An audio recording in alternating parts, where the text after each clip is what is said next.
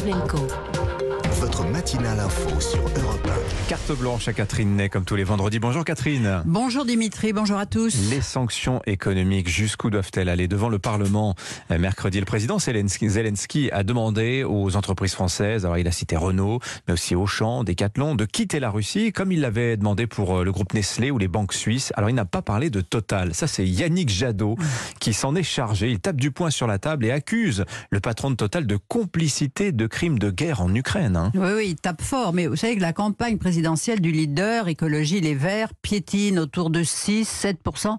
C'est très décevant et même cruel pour celui qui ambitionnait de faire de la jeunesse son cheval de bataille, rallier à lui toute cette génération pour qui l'environnement et le climat sont des enjeux primordiaux et qui depuis 2019 descend dans la rue manifeste. Mais hélas, pour lui, les jeunes ne sont pas là. Pourquoi? Alors est-ce parce que l'ex-militant de Greenpeace, grand arracheur d'OGM, souffre d'un déficit de notoriété? L'élection présidentielle est une affaire d'incarnation. Il a beau être grand, ressembler à un président quand il met un costume et une cravate, eh ben il n'imprime pas auprès d'eux. Est-ce qu'il y a un lien de cause à effet entre la situation politique euh, décevante de Yannick Jadot et ses attaques contre Total? Ben, On peut le penser parce que pour se faire entendre, enfin, il a besoin de se radicaliser, accuser Total de complicité de crimes de guerre en Ukraine parce que travaillant avec des proches de Poutine, c'est du lourd. Le président de Total, Patrick Pouyanné, envisage de porter plainte. Mais question, Jadot est-il le mieux placé pour donner des leçons? Cela fait des années qu'il est un opposant irréductible au nucléaire, qu'il vante la transition allemande comme la panacée. D'ailleurs, la dernière centrale nucléaire sera fermée à la fin de l'année en Allemagne. Résultat, ce pays dépend à 55% du gaz russe, nous de 20%.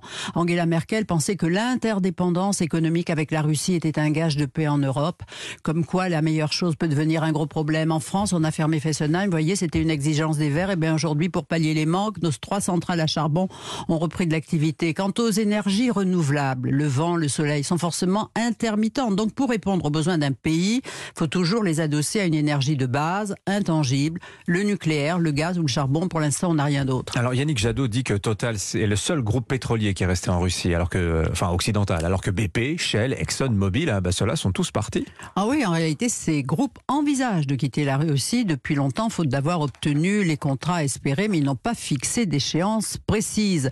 Emmanuel Macron, hier à Bruxelles, a félicité, pas félicité, mais a compris Renault qui a décidé de cesser ses activités en Russie que c'est un choix cohérent, mais il s'est bien gardé de donner des consignes au président de Total. Il a même dit que face aux pressions et aux risques réputationnels, donc c'est bien à lui qu'il s'adressait, il laissait les entreprises décider pour elles-mêmes.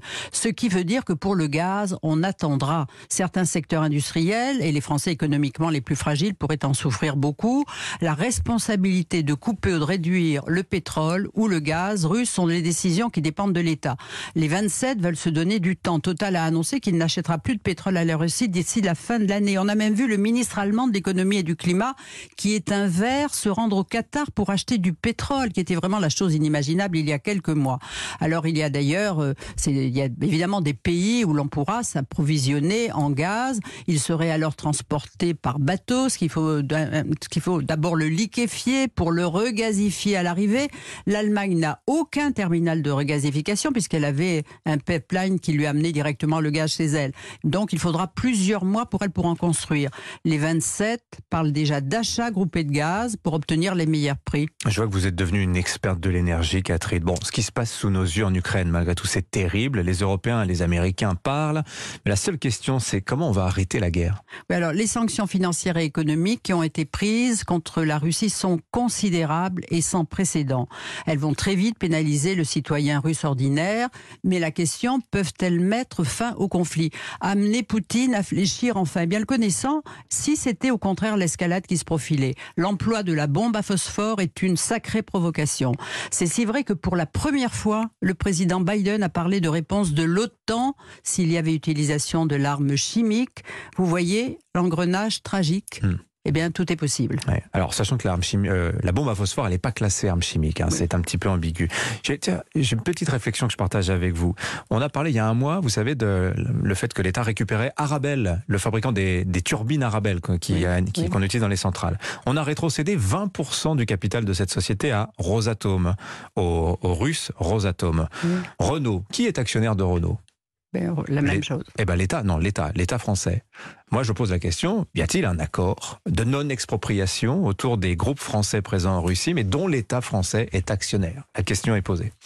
Merci, Catherine.